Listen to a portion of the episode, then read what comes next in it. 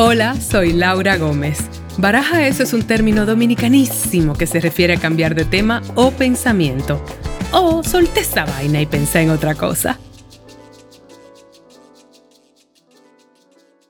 Saluditos caribeños, bienvenidos a Baraja Eso. Les cuento que hace apenas unos días que estuve de visita en Washington, a donde fui porque estaba invitada a la inauguración de la primera galería de lo que será el National Museum of the American Latino, o sea, algo así como el Museo Nacional de la Experiencia del Latino de los Estados Unidos.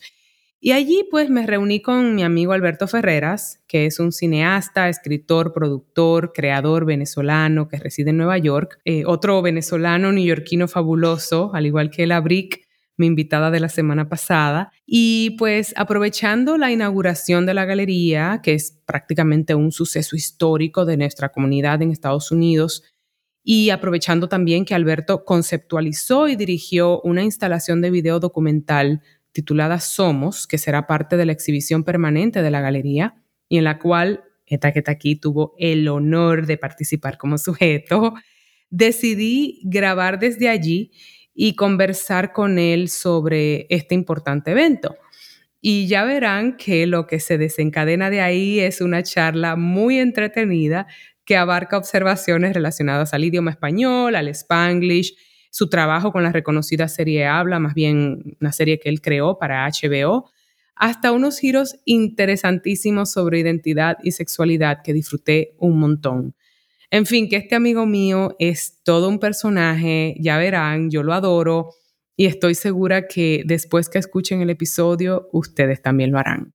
Acá, sin más, les presento a Alberto Ferreras. Chamo, te estoy esperando en Washington. Ya, vamos para allá. Yo salgo hoy mañana por la mañana. Creo que llego como a la una. ¿Mañana por la llego mañana? como a la una y media, una cosa así. ¿Sabes qué es tan fabuloso? Nos vamos a cenar si quieres, antes de, de la rumba. Yes. Ah, bueno, ya está. Tenemos planes. Fui muy afortunada de que vine a Washington, o sea, vine con este gran evento que tenemos, ¿verdad? En realidad es una galería de lo que va a ser el primer museo American Latino. Sí, ¿verdad? Sí. De hecho, es la primera galería del American Latino Museum. Lo que pasa que va a estar dentro de el, que no me parece nada malo tampoco, está dentro Ajá. del National Museum of American History. Qué que es el fabuloso. museo que tiene esa bandera gigante americana que yo sé que tiene mucho significado histórico, dame tres cachetadas. Este, este donde están los Ruby Sleepers, donde está la cocina de Julia Child, hay un montón de objetos muy, muy importantes en ese museo. Es un gran paso para la comunidad latina, o sea, una cosa increíble y me convenciste de venir por eso, porque yo estaba en Santo Domingo, recién llegada de trabajar tanto tiempo, y te dije que no, mano, no voy a poder ir, ¿cómo voy a ir a Washington ahora? Y yo te digo, tú te vas a perder esa rumba, tú estás loca.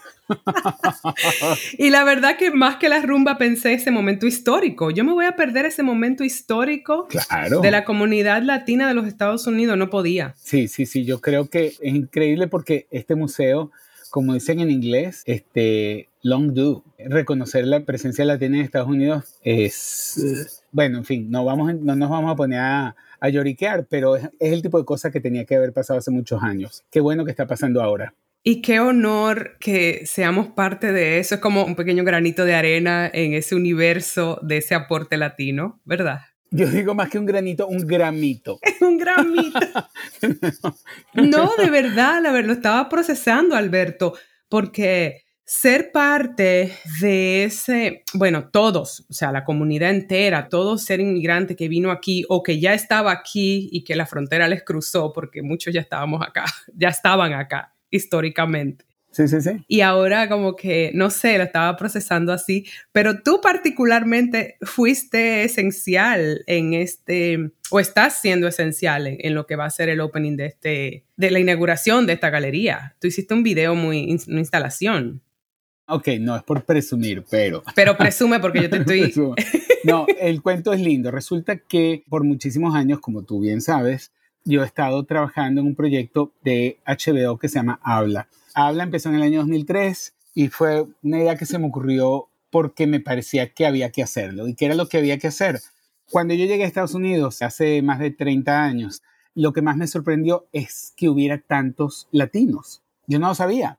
Y yo no lo sabía porque aunque yo crecí viendo películas americanas y series norteamericanas, nunca aparecían latinos en las historias. Ah, es cierto. Entonces llegar a Nueva York o llegar a Los Ángeles y ver que, oye, que un segmento muy importante en Nueva York y en Los Ángeles y en, en muchos estados del Southwest, tú no tienes que hablar inglés necesariamente para sobrevivir. O sea, a mí esto me llamó mucho la atención porque no lo sabía. Entonces mi percepción como inmigrante que no conoce el país, que no conoce la cultura, que me estoy tratando de familiarizar con la historia de este país, es, uy, ¿cuándo llegaron todos estos latinos? Nunca se me ocurrió que ya estaban aquí, que simplemente no me los habían enseñado en los productos culturales que yo veía. Interesante. En el año 2003 yo termino a cargo de lo que llaman los breaks que hay entre películas y entre series en HBO Latino. Y bueno, esos breaks estaban llenos obviamente de las promociones de las películas que tenían el canal, pero también era mi trabajo trabajar la imagen de HBO Latino. Y en ese momento se me ocurre, oye, ¿cómo es que nosotros en Estados Unidos todos hablamos Spanglish, todos vivimos entre dos culturas y nunca veo en los medios eso reflejado? Porque en el 2003, ya no te estoy hablando de, de 1971, en el año 2003... Ya siglo XXI, thank you very much. Siglo XXI todavía no, no se reconocía la biculturalidad y el bilingüismo de Estados Unidos en los medios. Entonces, si tú veías medios en español, eran en español, la información era muy enfocada a Latinoamérica, pero no a la experiencia latina aquí. Y si veías medios en inglés, ni había latinos, ni se hablaba de nosotros tampoco y tú no veías la expresión que tú veías en la calle, cuando los chicanos hablan entre ellos, cuando los, los boricuas hablan entre ellos, cuando todos hablamos entre nosotros y ya sabemos lo que es el rufo y lo que es la carpeta y todas esas cosas que en Latinoamérica se horrorizan, pero ¿saben qué? Get over it. Get over it. yo me horrorizaba y se me quitó. Sí, yo también y comencé a, apreciarlo o por lo menos aceptar que es una manera de comunicación y que si el otro lo entiende y lo recibe, ya, es una evolución del lenguaje. Es, es, un proceso humano de cuando tú estás mezclando dos culturas y dos, dos, idiomas y es parte de la resistencia del que dice, yo me voy a asimilar, pero no me quiero olvidar de quién soy. Pero bueno, en ese momento estoy haciendo esto para HBO y me acuerdo de mi amiga Alba Sánchez, que es actriz, comediante, escritora, es una tipa divertidísima y es el tipo de persona que ella no filtra. Ella habla los dos idiomas mezclados unapologetically ella no le importa en lo absoluto si a ti te gusta o no. Y yo admiraba eso muchísimo. Entonces la invito, hacemos un test de cámara con ella para frente a una pared blanca hablando en spanglish. Se lo muestro a mi jefa en HBO, le encanta y le digo, quiero hacer una campaña invitando gente de todo tipo a hablar de la experiencia de ser latino frente a la cámara. Y así empezó Habla. El Smithsonian vio Habla, les gustó me invitaron a, una, a dar una charla con un grupo de jóvenes que se llama el Young Ambassadors Program y les presenté, habla, les conté de dónde venía, les encantó y me volvieron a invitar y me volvieron a invitar. Yo te he invitado a ti al Young Ambassadors Program y no has podido venir porque eres una estrella muy ocupada. Qué descaro. Circunstancias se han atravesado. Han sido circunstancias. Yo no conozco a nadie más generoso que tú, Laura, y más, y más talentoso además generosa, talentosa, bonita. Dios. Eh, que lo tienes todo, pues. Qué bello. Chamo, vamos por, vamos por parte, porque...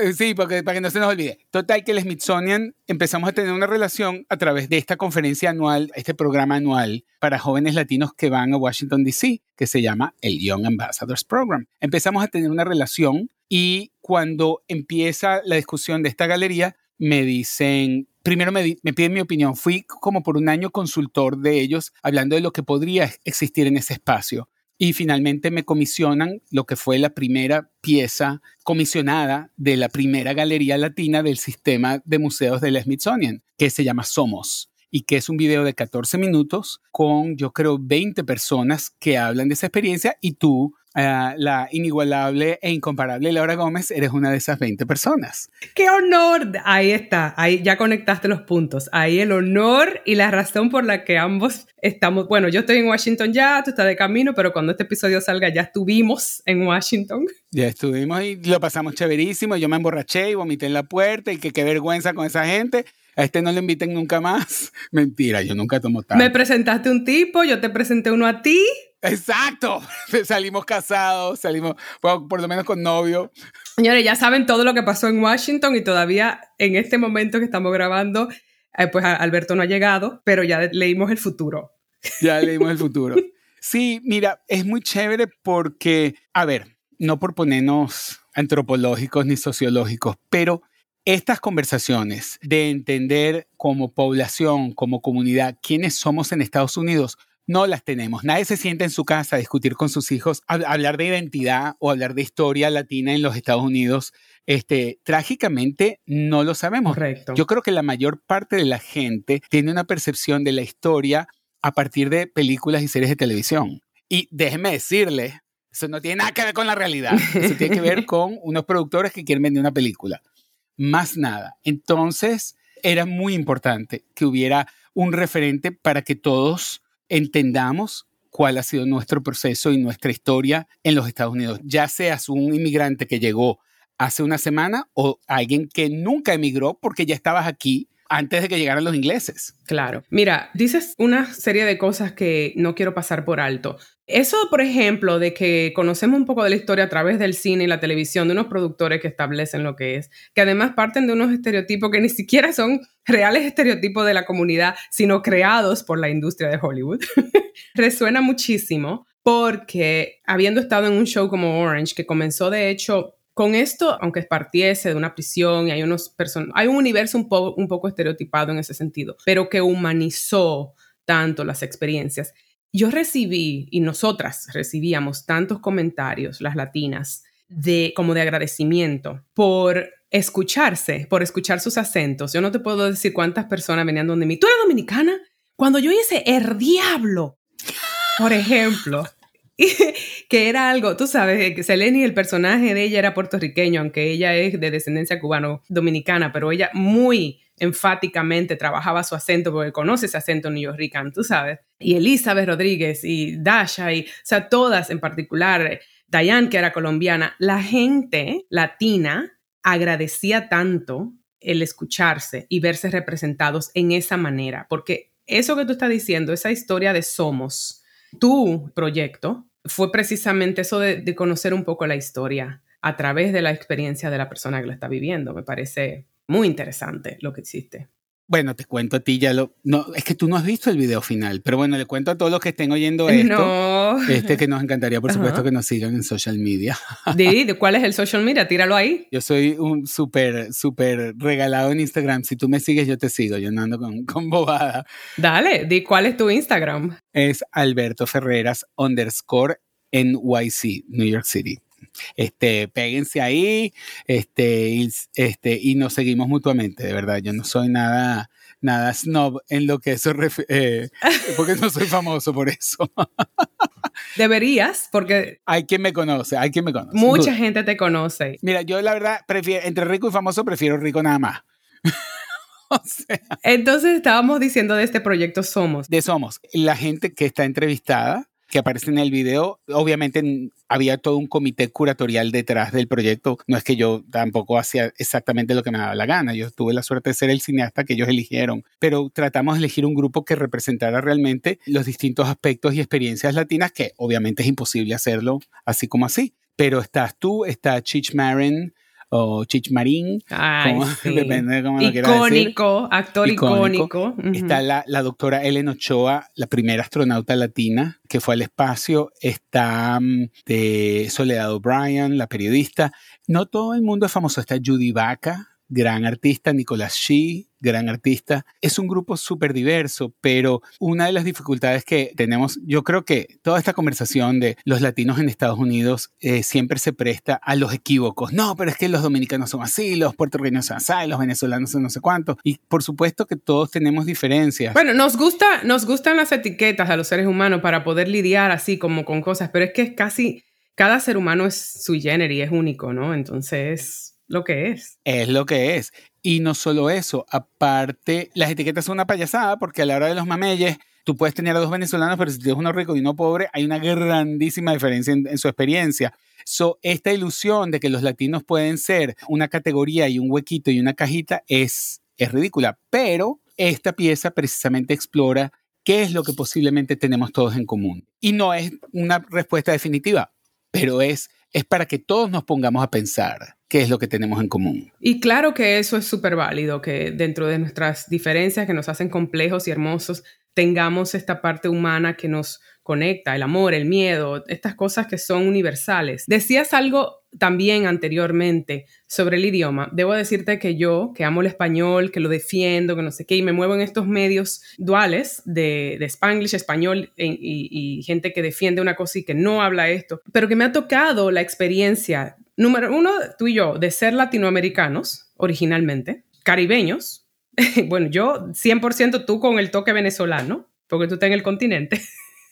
Además. y luego ser American Latino, que no es lo mismo que la, o sea, es una experiencia tan diferente el, ser inmigrante en los Estados Unidos o ser latino de Estados Unidos, que también es otra experiencia. Sí. Y el tema de que, por ejemplo, históricamente, aquí muchos inmigrantes que vinieron hace muchos años no hablaban el español, no, no le enseñaban el español a sus hijos, pero históricamente, ¿por qué? Para que asimilaran, porque había racismo. Claro, pero ¿cómo, cómo le voy a enseñar yo a, mis hijos mi idioma para que lo traten igual de mal de como me han tratado a mí. Y que irónicamente, culturalmente, pues se pierde, se perdía mucho y luego estas generaciones a veces tenían un pequeño conflicto en eso, ¿no? En que quisieran hablarlo de adulto, pero en un momento dado eran castigados por ello, por la sociedad. Y, todo eso es matiz de por qué el spanglish existe también. Y luego tiene, hay otro componente que a mí me parece súper interesante que tiene que ver con lo que estábamos hablando antes, la diferencia entre alguien que viene de dinero, que tiene educación, y alguien que es un trabajador que ha arriesgado su vida para llegar a este país, para darle un futuro mejor a sus hijos y lo está consiguiendo, pero es alguien que habla español de, vamos a decir, de manera humilde, que aquí entre tú y yo es todos nos divertimos muchísimo en Venezuela, en España y estoy seguro en la República Dominicana, oh, hablando como habla la gente de la calle. Pero es porque nosotros entendemos la diferencia del español de la calle y el español. Correcto, educado, entre comillas. Educado, entre comillas, exactamente. Pero cuando tú creces con tus padres hablando exactamente como ellos y luego vas y hablas en público español que se percibe que es español humilde, por supuesto que tú vas a decir, yo no quiero hablar eso, yo no quiero que me miren como si yo fuera un campesino. Uno, obviamente, porque no lo eres pero has heredado eso de tus padres y a la hora de los mameyes, perdón que repito mucho eso, es muy venezolano. No, tranquilo, venezolanadas son aceptadas. Es tu herencia, tu herencia es una cosa importantísima que quizá tú entiendes que puede ser un, un handicap en, buen spanglish, que puede ser un que te eche para atrás, que te, que te sostengas. Un handicap profesional pero es mejor que sea un handicap consciente a que sea un handicap inconsciente y tú seas de esta gente que dice yo entiendo el español pero no lo hablo porque me da vergüenza que me perciban de una manera que, que yo no quiero. Sí, te sientes que eres algo de lo que cojeas, pero oye, pero hay una cosa interesantísima también sobre eso. Yo converso mucho y he evolucionado mucho en ese sentido, como que entiendo el esfuerzo históricamente cuando comienzas a conocer esas historias. Eh, irónicamente lo que dices de esas personas que no hablaban el inglés, los hijos a veces, por, precisamente porque los padres apenas hablan el inglés, hablan español y muchos de esos educados no le pasaban el idioma a sus hijos porque ya como que conocían los padres el inglés, pues se iba ese como el idioma por default. Sí, eh, y, pero también tiene que ver con en qué zona vives, con quién lo vas a hablar. Ah, el entretenimiento es un entretenimiento. Si tú tienes dos generaciones aquí, mucha gente, por ejemplo, eh, los inmigrantes recientes mantienen una conexión con su país. Yo veo yo llevo 30 años en Nueva York. Mis amigos que se han ido a Venezuela recientemente, ellos saben quién es el ministro de Economía, quién es el ministro de Transporte. Yo no tengo la más remota idea porque mi realidad, o sea, yo no, no puedo vivir en dos países a la vez. Ya, que es un poco mi realidad, ¿eh? Como mi familia estaba en República Dominicana, siempre tenía un pie allá y estaba muy al tanto y ahora estoy, tras 20 años en Nueva York, conociendo toda la política americana en República Dominicana, otra vez reconectando con todo. Claro, imagínate. Oye, una cosa, porque no quiero nada más que nos quedemos en el idioma. Tú eres una persona demasiado fascinante y polifacético. Thank you. En inglés sería un jack of all trades. Eso sí que te tengo yo. Ajá. Y decías de mí, ah, tú eres muy generosa, no sé qué. Pero la verdad, Alberto, es que tú eres uno de esos, de esas figuras American Latino, pero también latino de Estados Unidos, que tú eres como un ¿Cómo le podría decir a eso? Tú, eres un buen matchmaker. Es absolutamente cierto. Yo estoy con alguien. Un buen celestino, un buen celestino, pero no necesariamente romántico, porque celestino en español como que se asocia a lo romántico. Pero es muy cómico. Yo sé que tú estás, vamos a hablar brevemente de nuestra queridísima Nela Rojas. Ciertamente me acuerdo como ahora me dijiste, chama, ven conmigo, quiero que conozcas a Nela Rojas, ustedes se van a amar. Pero tú puedes creer, yo no sé, yo creo que a mí de verdad mis abuelas, que en paz descansen las dos, son maravillosas, este, son las que me dicen, mira, yo creo, preséntalo. Yo soy Géminis este, y yo creo que para mí personalmente hacer ese tipo de conexión, no sé por qué me hace, es una bobada, pero me hace feliz. ¿Y eso qué, qué tiene que ver con Géminis? ¿Eso parte de tu signo? ¿Te hace brujo? Los, los Géminis sí, Géminis es comunicación. Entonces a mí me encanta cuando la comunicación fluye y cuando mi, la gente que yo quiero se quiere también. Para mí eso es una tontería, imagínate, que, que me puede decir eso a mí. Hay, tú, conoce, hay gente que nunca presenta amigos con amigos, los necesita separados. Sí. Yo soy todo lo contrario. De hecho, en mis cumpleaños, yo hago pocas fiestas porque cuando hago fiestas, mi misión es presentar a todo el mundo. Entonces no puedo relajarme y disfrutar mi rumba porque yo estoy, ah, Laura, conociste a Perencejo, Perencejo, conociste a Mari Pérez, Mari Pérez, ven para que conozca. Entonces me la paso en ese pedo. Eso es lo que yo he notado. Entonces hay como una generosidad ahí de que te interesa que personas que tengan cosas en común y que tú creas que van, no, no, no eres celoso ni posesivo con eso, con tus amistades, las dejas libres. Es que eso a mí me parece que es buen karma. Y quizá por eso yo he tenido suerte a veces en, cosas de, bueno, o sea, vamos a estar claros, aquí el, el 95% de lo que uno hace en medios es suerte. O sea, yo a veces pienso mucho en esta pobre gente que hace una película independiente y que se gasta los ahorros de su vida y trabaja incansablemente por cinco años. Y el día que va a salir la película, una semana antes, Steven Spielberg hizo una película igualita. Ah. Y, te, te jodiste, porque nadie va a ir a ver la tuya. Que de hecho, ese ha sido el, caso tuyo, y perdona que te... Tú eres cineasta independiente y has hecho cosas independientes. Una de tus facetas. Entonces, aprovechemos eso. Cuéntame, ¿te ha pasado eso que describiste? Mira, eh, no me ha pasado eso. Eh, yo he tratado, y te digo, si hay alguien que está escuchando esto que le interesan los medios porque quieren ser cineastas o actores, eh, a mí me parece, yo trato en lo posible de hacer lo que necesito para ganarme la vida y para pagar el alquiler y para no estar angustiado todo el tiempo y al mismo tiempo diseñar proyectos que me permiten hacer lo que tengo que hacer para ganarme la vida y satisfacer, digamos, mis necesidades artísticas, sin irme a la quiebra, sin hipotecar mi casa, que no es mía, o sea, que no puedo ni siquiera hipotecar mi casa, este, pero... Eh, no, ya no tengo, quizá porque llevo muchos años en, digamos, en este negocio, no tengo esa visión romántica de las cosas. Entonces yo soy muy bueno en hacer cosas que se ven bien, pero que son muy sencillas de producir. Y gracias a eso, por ejemplo, hice una serie que yo sé es la que está hablando, tarde o temprano tú y yo vamos a hacer algo de esto. Estamos esperando que se alineen las estrellas, pero sí, eso viene.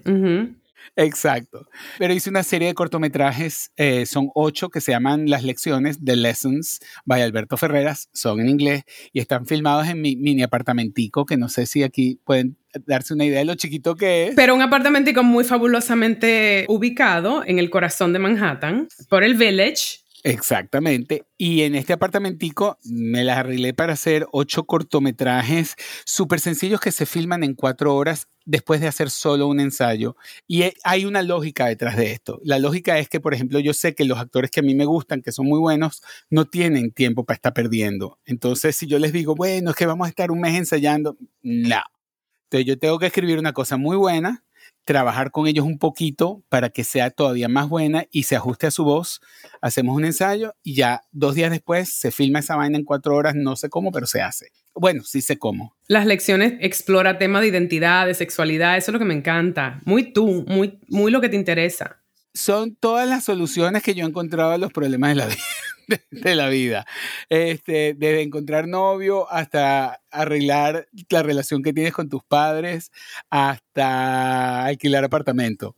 O sea, son todas las cosas que en algún momento yo siento o que me han pasado o le han pasado a la gente que está a mi alrededor y es mi manera de, de decir, esta puede ser una solución. Es muy interesante porque es muy neoyorquina, pero también siempre cuentas con talento latino Entonces, eso mismo es como casar habla con el proyecto de Somos en cortometraje. Te digo, yo creo que a mí lo que me apasiona es la comunicación, que la gente se entienda y sobre todo, si yo soy un creador de contenidos y estoy buscando que me hagan caso y que escuchen lo que yo tengo que decir, tengo que decir algo valioso tengo que ofrecer una, una solución a un problema que yo veo en un colectivo, si no, ¿para qué coño me está viendo? ¿Para que yo te cuente lo que desayuné esta mañana? O sea, todo bien para el que hace eso, pero a mí eso no me interesa y creo que hay gente que quiere escuchar algo distinto, más interesante y esencialmente lo que a mí me parece que es importante contar. Claro, y es desde tu experiencia, o sea, también que es una experiencia particular. Partamos de que tú eres un hombre gay que viene de Venezuela, creador de contenido, como dices, pero también tienes ¿Qué es lo que es español en ti? ¿Hay algo español en ti? Hay que decirlo despacito. Hay, hay, hay mucho español en mí, porque yo soy 300% español. Cuéntame un poquito de eso. Ajá. Porque mi padre es español, mi madre es española y yo nací en Madrid. Lo que pasa es que mi familia se fue a vivir a Venezuela cuando yo tenía cuatro años. Entonces yo ya pasé por una experiencia de inmigración y asimilación cuando era muy chiquito. Mucho de mis reflexiones sobre el idioma la diferencia en el español, cómo se te percibe cuando tú hablas con acento o no, vienen de cómo se me percibía a mí cuando yo era niño y llegué a Venezuela hablando como un españolito y eso en Venezuela caía más pesado que un collar de bolas criollas, como decimos allá. Entonces yo tuve que venezolanizarme para que no me chalequearan constantemente en el colegio. Lo que me causa mucha gracia porque más venezolano que tú, conozco pocos. Yo abro la boca y se me cae una arepa. Exacto. Exacto, conozco pocos. Entonces es una cosa muy loca. Sin embargo, tienes una relación muy cercana con Madrid, ¿no? Fue como que esos son tus orígenes. Me la paso ahí. Si hablo con alguien, fíjate, a mí me cuesta, el acento dominicano no lo sé reproducir y, lo observo. Nadie. Muere, yo, es dificilísimo. Nadie sabe. Es un misterio. Además tiene un tuan. Hay cosas que ya las entiendo, pero... Y luego vamos a hablar de otra cosa de Santo Domingo y soy fan, soy re fan de los dominicanos. Este, y además tengo grandes amigos dominicanos, empezando por ti. Yay pero el uso del español en la República Dominicana es, pasé un museo solo de eso. Ah, hablando de el uso del idioma y exactamente, wow, qué manera de describirlo, hacer un museo. Yo también, ¿eh? yo iría a ese museo, aunque lo hablo, hay veces que digo, wow, ese término no sé cómo se conocerá o se entenderá en el español universal, entre comillas, porque esa vaina no existe, de ahí fuera. Bueno, hace, hace poco este, no para cambiar el tema ni, ni para autopromocionarme, pero... Pero, dale para allá. Leímos, yo escribí una obra de teatro, que si quieres hablamos de eso en un momentico, escribí una obra de teatro muy graciosa que se ha estado presentando en inglés y honor gigantesco, el Instituto Cervantes de Nueva York nos invitó a hacer una lectura en español. Y en esa lectura en español yo tuve a dos actores dominicanos, Boquita, Rosemary Almonte, que es un genio, la amo con locura, y uh, un muchacho que se llama Handel Camilo. Este, es la primera vez que trabaja con Handel y yo le dije a Handel, mira, mijo, usted agarre ese guion y usted le cambia lo que sea para que sea lo más cómodo y lo más dominicano que tú creas. Y Handel agarró, dijo lo que estaba en el guion, pero lo dijo en dominicano y estar en el Cervantes y ver a alguien hablar sin avergonzarse, con ese tuan que tiene el dominicano y con el vocabulario. Hay una parte que dice, no, se lo corto. dice, se lo mocho. Se lo mocho, claro. Me dio como tembladera de la emoción porque era un poco como ir al Instituto Cervantes y decirles, esto es, no somos hijos ilegítimos de España, somos hijos legítimos de España que jugamos con el idioma igual que los españoles juegan con el idioma. Es interesante. Aunque yo digo que España es la madre disfuncional, ¿no? Bueno, España es una madre con, unos problemas profundos. Me encanta eso que, que, me, que describes, porque, o sea, todo lo relacionado a, otra vez, volviendo a lo venezolano que eres, a lo diverso que hablamos en cada uno de nuestros países. Sin embargo, aquí es como que lo que a mí me gusta de, Nueva York particularmente, una ciudad tan, que es mi ciudad, no sé, hay otros lugares, Los Ángeles, Chicago y tal, pero es esta diversidad de comunidades, obviamente también otros idiomas y tal, pero entre los latinos. Y yo cuando me mudé de República Dominicana a, a Nueva York, pues me definía como dominicana, era como mi etiqueta, ¿no? Era lo que yo conocía.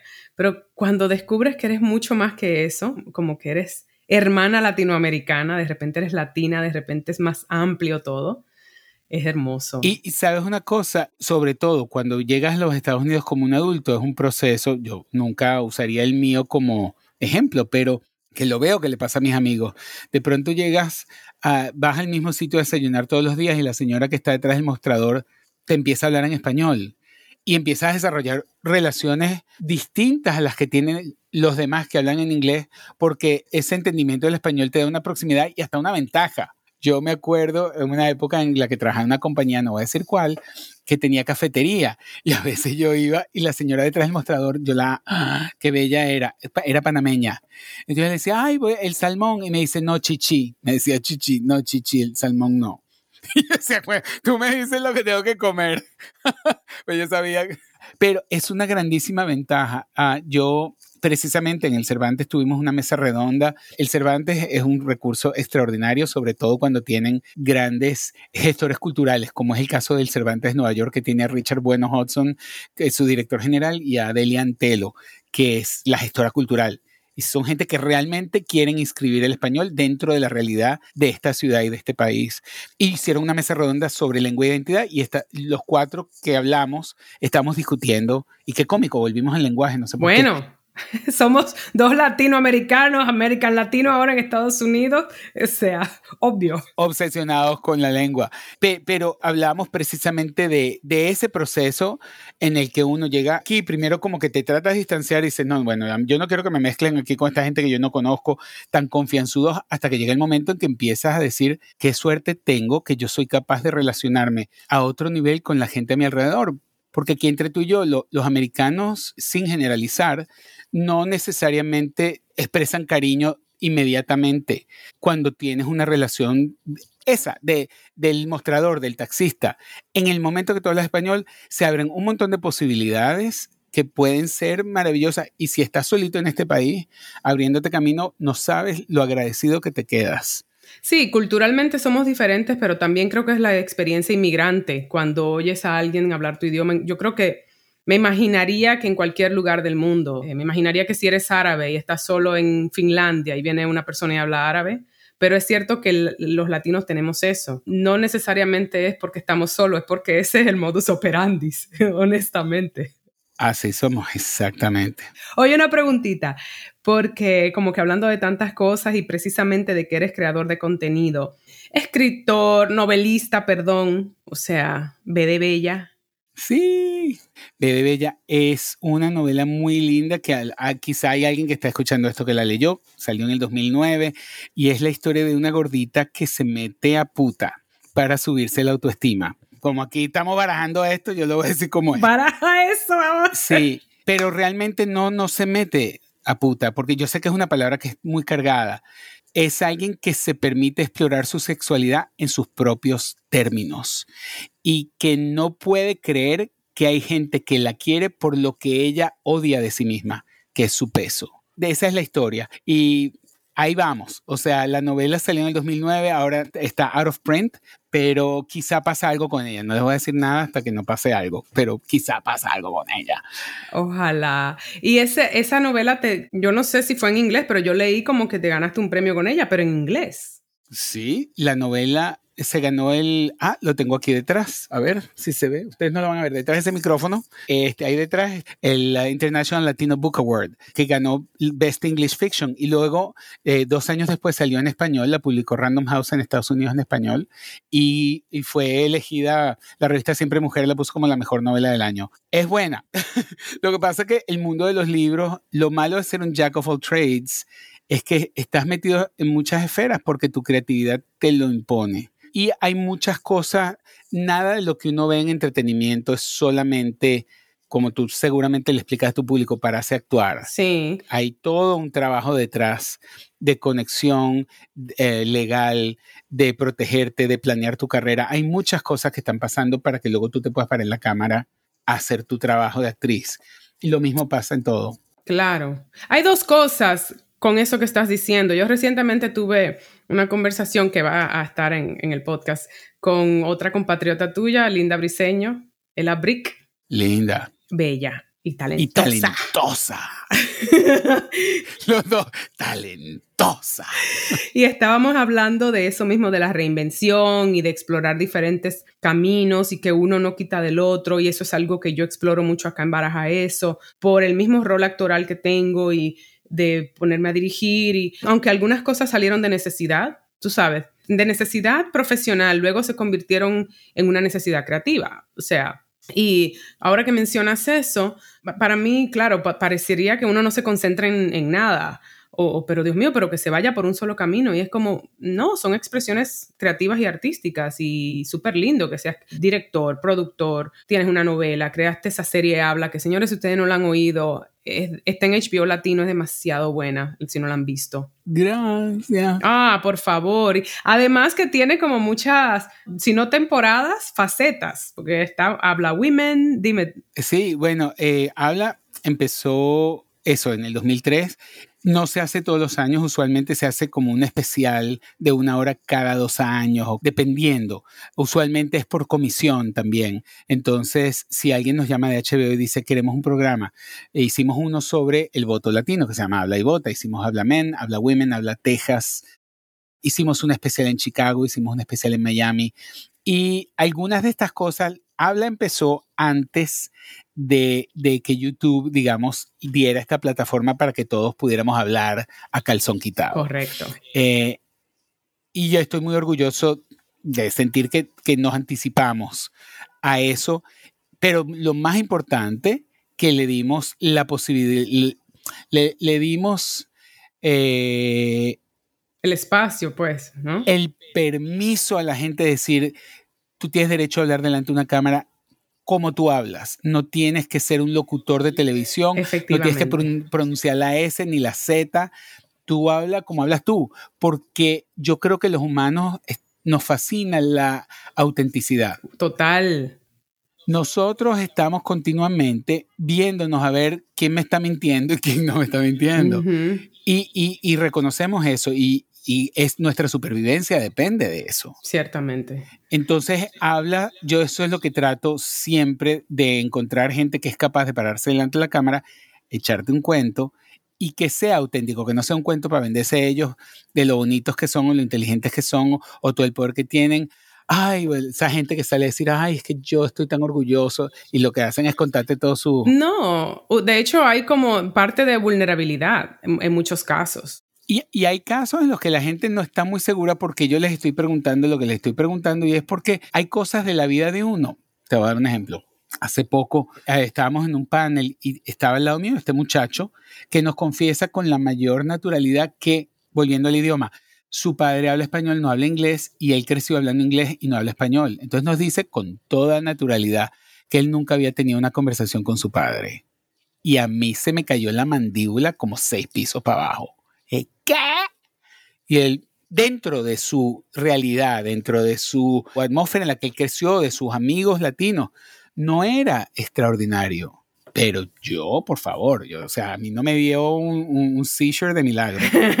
no, es interesante eso, de verdad. Y creo que es lo que esa serie, como bien has dicho, eh, has resaltado, destaca mucho y es lo que yo aprecio de ella. Pero yo te iba a preguntar si ese gusanito tuyo de creador viene desde chiquito o eso fue algo que desarrollaste en la marcha de adulto. Totalmente, no, siempre de chiquito, o sea, payaso desde niñito. este, y yo era de los que hacía que hacía actos de comedia en el colegio. Si alguien que estudió conmigo en Venezuela en el Colegio San Ignacio de Loyola está escuchando esto, recordarán que yo siempre estaba inventando. Para los deportes, el peor, pero para subirme a un escenario a pendejear, el primero. O sea. Eh, no, interesante. Y en mi familia había, sobre todo, mis padres eran, mi mamá que es el ser más pragmático del mundo, que ella es cuánto estás ganando, cuánto tienes, cuánto ahorraste, eh, asegúrate, estás ah. comiendo bien. O sea, mi mamá era. Y mi papá era un tipo totalmente creador, imaginativo, era un tipo que inventaba negocios, que vino de una familia humilde, muy, muy, muy, muy, muy, muy, muy humilde, cosa que uno de mis grandes orgullos es el pueblo de, mi papá, es una aldea, no es un pueblo. Es una aldea en España de las mujeres que se vestían de negro todo el año, que parecía una película de Buñuel. Ah, bueno, hay mucho de eso en este, España. Mi abuelita, mi abuelita Brígida era una mujer de ese pueblo y de, ese pueblo salió un señor que le fue muy bien y que tuvo un hijo que terminó haciendo un video para un museo. O sea, wow. La, vecina de, de Bernarda Alba. Exacto. Bueno, mi mamá es del Escorial, que es otro pueblo español, que era muy Bernarda Alba, aquí entre tú y yo, eh, pero menos urbano. También. Y oye, oye una cosa, Alberto, ¿y qué era, qué significó para tus padres que en esos entornos tan conservadores y tal, lorquianos, como, decí, como mencionamos, eh, ¿cómo fue el tema de tu homosexualidad en tu familia entonces, en, Venezuela? Perdona, ya te iba a echar una vaina de esa de ponerme a llorar. Mira, eh, oh, eh, los tiempos han cambiado mucho, mucho. Cuando yo empecé a sospechar que yo era gay, ya fue este, mi padre había muerto, este, mi madre, eh, obviamente no es una cosa que le, yo esperé bastante para decírsela porque yo también dudé mucho.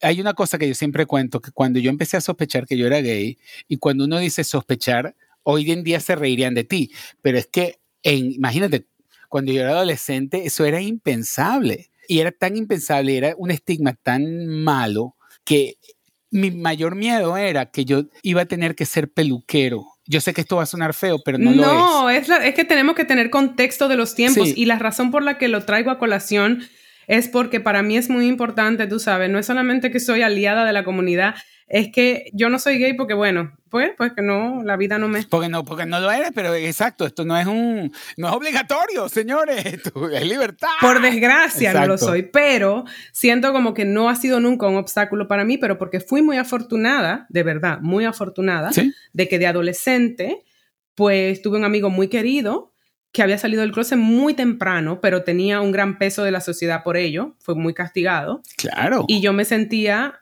eh, de una manera u otra. Fui partícipe de una movida ahí en Dominicana de adolescente, o sea que ni siquiera consciente políticamente de lo que yo estaba viendo.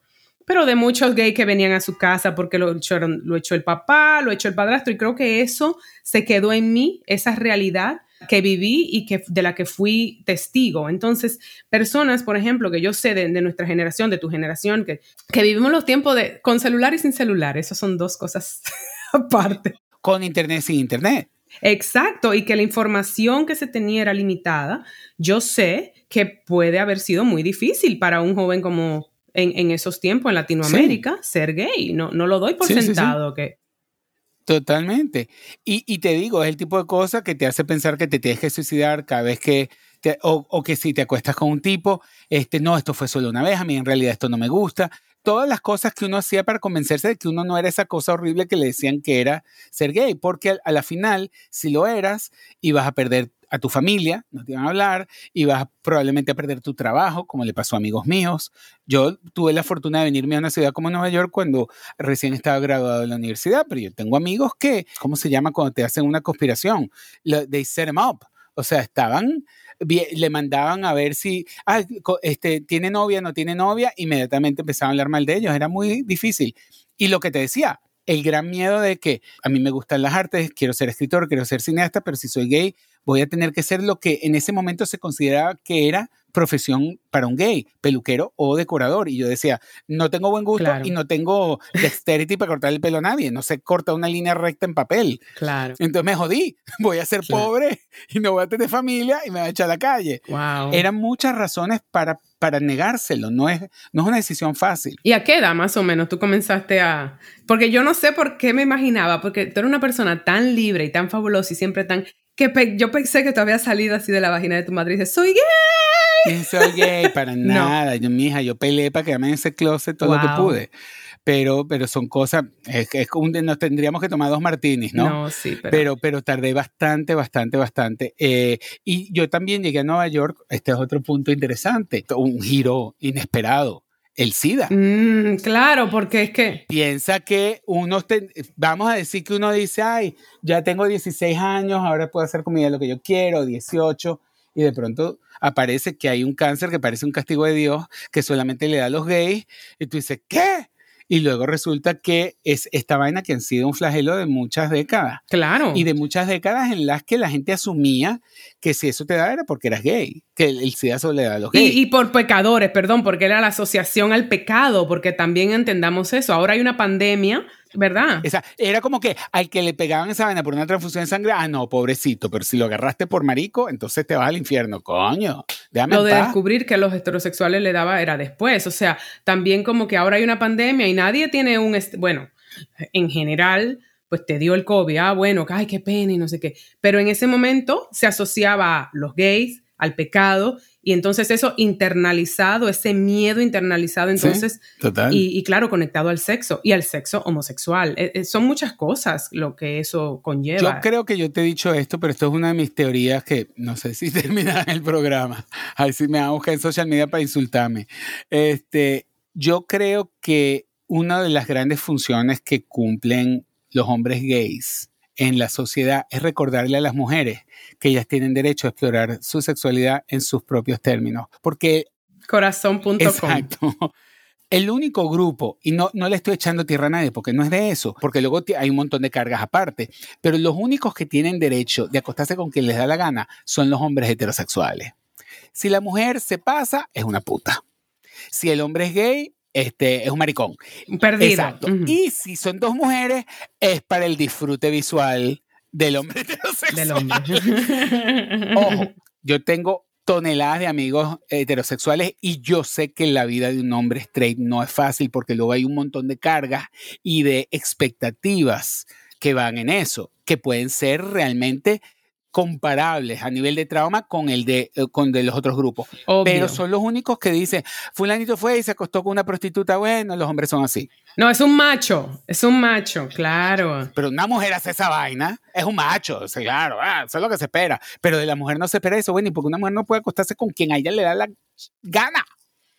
Me encanta que menciones eso, porque debo decirte que puede que sea porque qué afortunada soy que he tenido tantos hombres gays desde el inicio de mi vida. Te lo digo, esa es nuestra función, recordarle a las mujeres que ellas tienen derecho a acostarse con quien a ellas les da la gana. Y entonces es cierto que a mí desde muy temprana edad, pues ha sido parte de como esta liberación que yo tengo. Y mira, que eso, que no significa, irónicamente, que uno, porque lo, asocian con promiscuidad. Y no, es como con el permiso de ser, si te da tu gana no, no por empujar otro de mis productos culturales, pero precisamente tengo una obra, la que le está contando, que le hicimos una noche en español, se ha estado montando en inglés, que se llama Hamlet en Harlem. Y una de las historias de la obra, que es un cineasta blanco que está haciendo una adaptación para latinos de Hamlet, es que la actriz que está haciendo de Ofelia se había acostado con él y eso no salió bien y él, él dejó de hablarle porque él pensaba que ella se había enamorado de él. Y ella, cuando coinciden en esta lectura de este guion, y creo que lo enredé mucho, pero cuando ellos coinciden en esta lectura, ella le está diciendo constantemente, pero chico, ¿tú crees que porque yo me acosté contigo me enamoré de ti? No joda, ubícate. Exacto. Porque lo trágico es que a las mujeres las crían haciéndoles creer que cada vez que ellas se acuestan con un tipo, deberían desarrollar sentimientos porque así somos las mujeres. En lugar de decir, mira, hubo una coincidencia, nos encontramos, nos gustamos, perfecto. Los hombres gay en mi vida me han enseñado esa lección y a desconectar. Ojo, que todavía lo tengo en mí porque puede ser tu naturaleza, que, pero me enseñaron un poco eso y también un poco a, aceptar esto entre los gays eh, y las mujeres y mi, tribu de esto, a ser fabulosa también yo sola, como que no necesitas un hombre que defina quién tú eres. Absolutamente, pero, pero esa conversación entre las mujeres de por qué las mujeres se castigan cuando hay una sospecha de que, de que ella tiene, es, más liberal sexualmente que yo. Eso pasa mucho, yo lo veo entre mis amigas. Y, y, por eso los amigos gays somos tan valiosos a veces, porque yo no te juzgo a ti ni a ninguna mujer porque ella ha hecho lo que le ha dado la gana. Todo lo contrario, a mí me parece que, este, y sobre todo en una sociedad tan difícil esto yo creo que hay que explicárselo a la, gente que escucha esto. yo creo que una de las razones por las que en Nueva York es tan difícil encontrar pareja es porque si tú finalmente encuentras a alguien que te gusta, que es bueno en la cama, este, que tiene su carrera, que no es un parásito, llega el momento en el que se tienen que mudar juntos y para mudarte juntos tú vas a dejar tu apartamento, dejas tu apartamento y está frito porque encontrar otro apartamento como el tuyo al mismo precio va a ser imposible.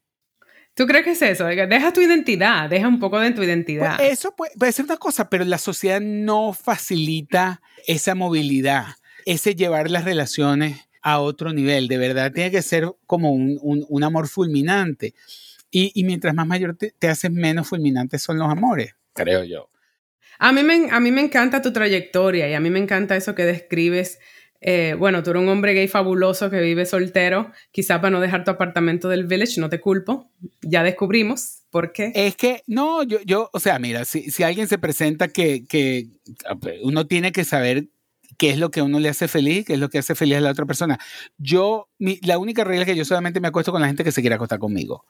Punto. Te se tiene, y eso se nota cuando tú estás con alguien que realmente tú le gustas, te tocan de una manera, están contigo de una manera. Entonces, si, si no es, si yo no veo esa cualidad, ah, podemos ser amigos, pero no, yo no lo voy a forzar a una relación. No estoy tan desesperado. Soy, soy, yo me entretengo solo bien. Yo tengo eso.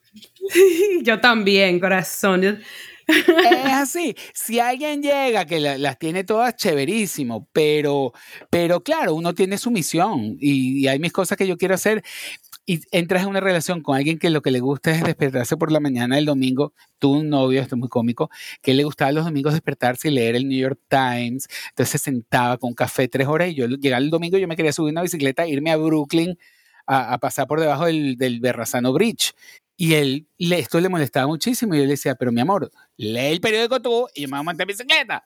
Pero él no concebía una relación donde no estuviéramos los dos haciendo lo mismo todo el tiempo. Ya, una codependencia de, algún tipo. Esta es otra, encontrar también lo que sea adecuado para ti, porque yo creo que personas como nosotros que hemos estado solos tanto tiempo y que tenemos una bonita relación con nosotros mismos, que nos queremos, que nos aprendimos y que tomó tiempo a mí personalmente. claro. Mm, ah, chamo, me tomó tiempo como, pero yo me caigo bien.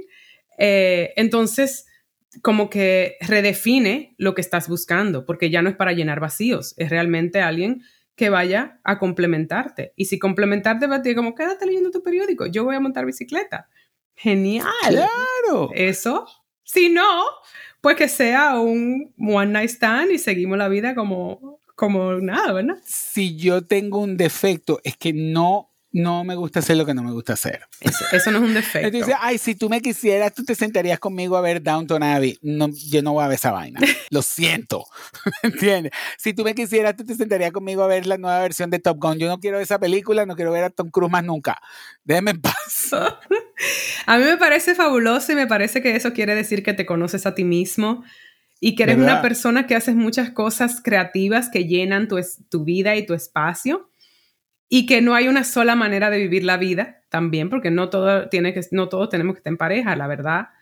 Es que cuando uno se casa con la libertad es difícil dejarla. Esa relación no se habla mucho. Y, y, y no tiene nada de malo ser tío. Y, y, si Dios quiere ser un buen tío, uno trata ahí, o sea, este, a veces un, buen tío es el que es el que es capaz de explicarte lo mejor. resolver tu relación con tus padres totalmente. Yo soy tía y lo amo debo decirte o sea. Oye estoy muy contenta de que primero te estoy esperando ya hablamos del pasado y el futuro de Washington de acuerdo a cuando las personas estén oyendo este episodio. Estamos grabando en, en presente. Para el futuro. Pero la pasamos genial ya. Ya la pasamos. Uy nos divertimos no de puta madre. Exactamente me tocó Pride en Washington. Debo decirte, eso fue una, una linda coincidencia. Wow. Pero pues porque mi mejor amigo Marcos dice que yo tengo miel para... Él diría para los maricones, pero yo diría para los gays. para los gays. Chévere. Muerte a mí, ¿cómo se dice? Aquí dicen embrace those terms. Mira, mijo, si, si has sido maricón toda tu vida, lo eres. Ya está. Esos términos que depende de dónde los digas, si es en un entorno gay friendly, welcome. Y si usted es homofóbico, no la mencione. No la mencione, no es aceptada. Mira, la peor, cuando yo me fui de Venezuela en el año 90, la peor palabra que tú podías decir era marico. Y ahora todos los venezolanos se llaman maricos entre ellos. Marica, marico, muérete. Marico, pero, o sea, todo, hombres, mujeres, heterosexuales, no importa. Lo único, así se llama todo el mundo. Entonces, es muy curioso que la palabra evolucione de esa manera, al igual que la sociedad ha evolucionado también. Sí, sí. Y que las palabras tengan o pierdan poder también, de acuerdo a la, a la intención con que se use. Total. Pero pues me tocó, me tocó Pride en Washington. Fue bonito, no te voy a decir que no está bonito, pero I'm sorry, no se compara con Nueva York. Vamos a ser claros. Claro, no, no llores. No que yo esperaba compararlos, Alberto, pero quizá mis expectativas estaban muy altas. No hubo mucha gente, ¿cómo es la cosa? Sí, había gente, pero la fabulosidad no era el nivel, ¿eh? No había el nivel de, de Nueva Chao, lo que pasa es que con esto del calor, te voy a decir una cosa, esto no, no tiene que ver con nada de lo que estamos hablando, pero yo, o sea, hoy en día le tengo cada vez más respeto a las drag queens porque pintase la cara con ese calor chacho, eso tiene que, eso no es fácil, ¿oíste? Esa, esas pobres, esta, esas pobres señoras se merecen cada centavo que les pagan porque es muy duro. Y esa insistencia en que las mujeres ahora se maquillen tanto y se hagan contour y todas estas cosas, a mí me parece que tiene que llegar un momento que las mujeres digan, ya, déjenme en paz. Yo ni me voy a poner tacones, ni me voy a pintar. Mira, mira, un poquito nada más. Yo no me pongo tacones, tuve un accidente de esquiando y eso me rodeó la rodilla y me cambió la vida, pero debo decir que amo las dragas, definitivamente. Y creo que eso es lo que le faltó, ese toque de drag. A mí me encanta que ahora las dragas se dejan la barba. Dice, mira, ¿sabes cómo es la vaina? Yo, me voy a pintar la boca, me voy a pintar los ojos y ya. Pero no me, no me dio tiempo de afeitarme. Perfecto. Sí, estamos redefiniendo los géneros y la sexualidad, ¿por qué no a las drag queens? Muero por verte. Te espero acá. Farandulearemos y lo pasaremos muy bien. Y por favor, cualquier estupidez que yo he dicho en este programa, este, ignórenla. ¿Ok? No, no dijiste ninguna estupidez. Busquen a Alberto Ferreras en Instagram para que se mantengan al tanto de esa información. Si no han visto Habla en HBO Latino, búsquenlo porque es lo más. Si hay alguien que habla inglés y quiere ver mis cortometrajes, están en YouTube. Son, se llaman The Lessons, las lecciones de Alberto Ferreras. Y finalmente somos que va a ser, eh, vayan a visitar la galería del Museo de American National Museum of American History eh, en Washington, D.C., que será museo en el futuro, efectivamente, la Galería Molina. Y allí estará la instalación que desarrolló y dirigió mi amigo, yes. mi querido fabuloso creador de contenido, Alberto Ferreras. Muchísimas gracias, Laurina. Eres lo máximo. A ti, corazón.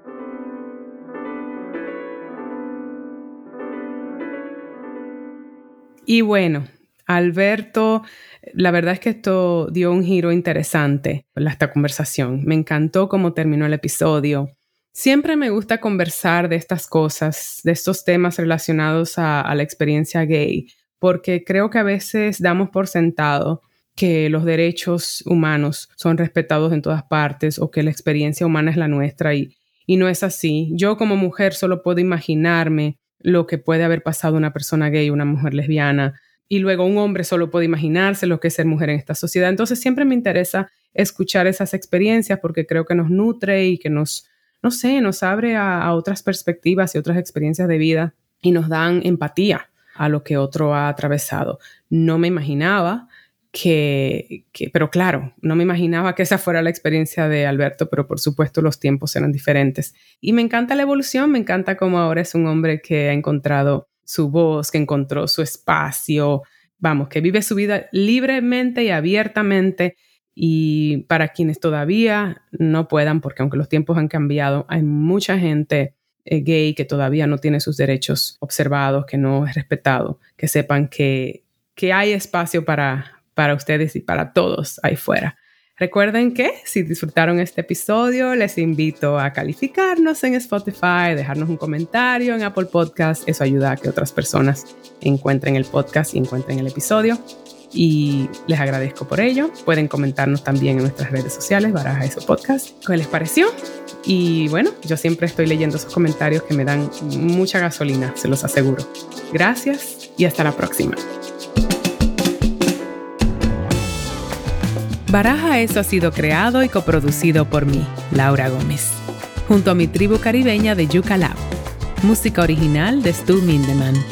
Síguenos en nuestras redes sociales arroba baraja eso podcast y arroba ms Laura Gómez.